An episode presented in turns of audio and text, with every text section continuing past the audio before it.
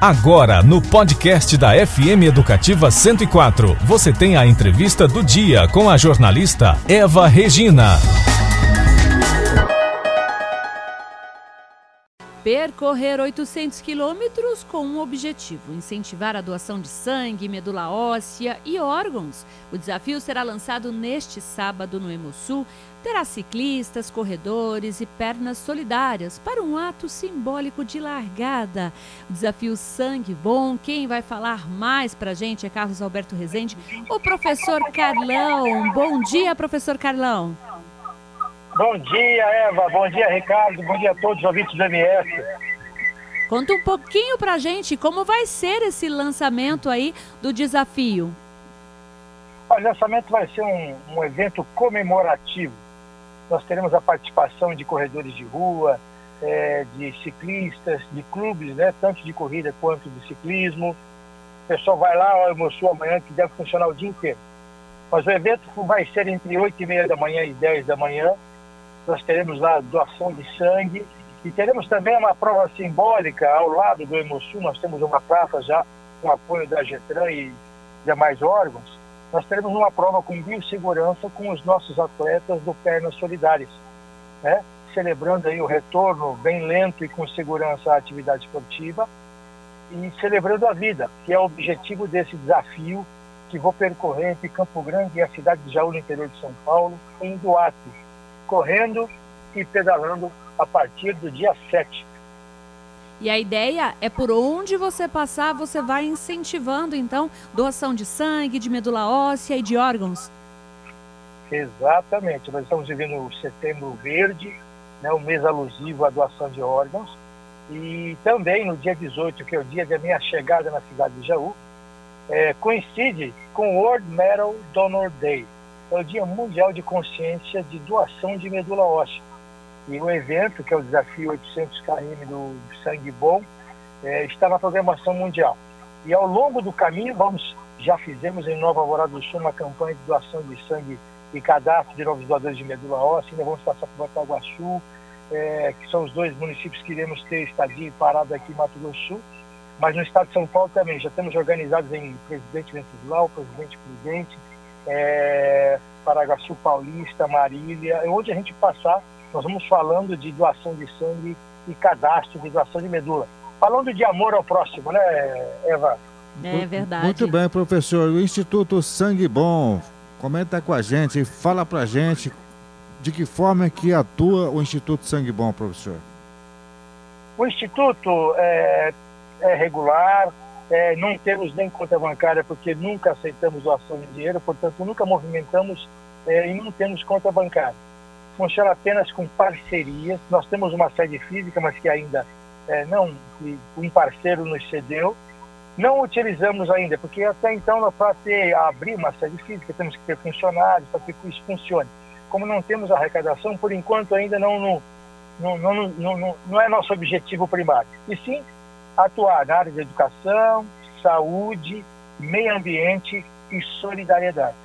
É, nós chegamos agora, essa semana, atingimos 301 ações solidárias realizadas e executadas é, em Campo Grande, Mato Grosso do Sul, com a participação de parceiros, com parcerias de empresas, clubes de serviço, é, estudantes, amigos. Então, são ações solidárias da área de educação, na área de saúde, na área de meio ambiente, e principalmente agora, graças, ou devido, melhor, a pandemia ações de solidariedade, né, que realmente a fome aumentou consideravelmente e assustadoramente. E isso é o que tem realmente tomado muito de nossas ações solidárias. Mas a ação de doação de sangue e cadastro ação de medula é contínua, é semanal, nós estamos em campanha contínua. Antes da pandemia, com várias ações, por exemplo, como as palestras semanais nas escolas, repartições públicas, universidades, empresas, né, que nós iríamos até lá e falamos sobre o que é mito, o que é verdade sobre a doação de sangue e sobre o cadastro, doação de medula, também tentando desmistificar a doação de órgãos. É, todos esses processos de atos solidários sofreram muito durante a pandemia, muito, uma queda considerável Portanto, a nossa atuação tem que ser mais intensa porque, por exemplo, uma bolsa fracionada salva até quatro vidas. Então, é um pequeno gesto que você não vai gastar absolutamente nada e que efetivamente você se torna um doador de órgão, um doador de sangue, um super-herói. Professor, antes da gente encerrar, quem quiser participar amanhã, né, participar do ato, a gente sabe que é sempre bom, né, respeitar os protocolos de biossegurança, mas pode doar sangue e também quem não for amanhã pode doar também durante a semana que vem, né? É, é importante Perfeito. e às vezes a pessoa não tem noção que é muito simples fazer esse cadastro da medula óssea, né? Exato. Hoje o cadastro, a partir de junho, com a nova portaria do Ministério da Saúde, do dia 17 de junho, precisamente, só pode se cadastrar como doador pessoas que têm entre 18 e 35 anos. Né? Antes o cadastro poderia ser feito entre pessoas de 18 a 55. Agora entre pessoas de 18 a 35 anos.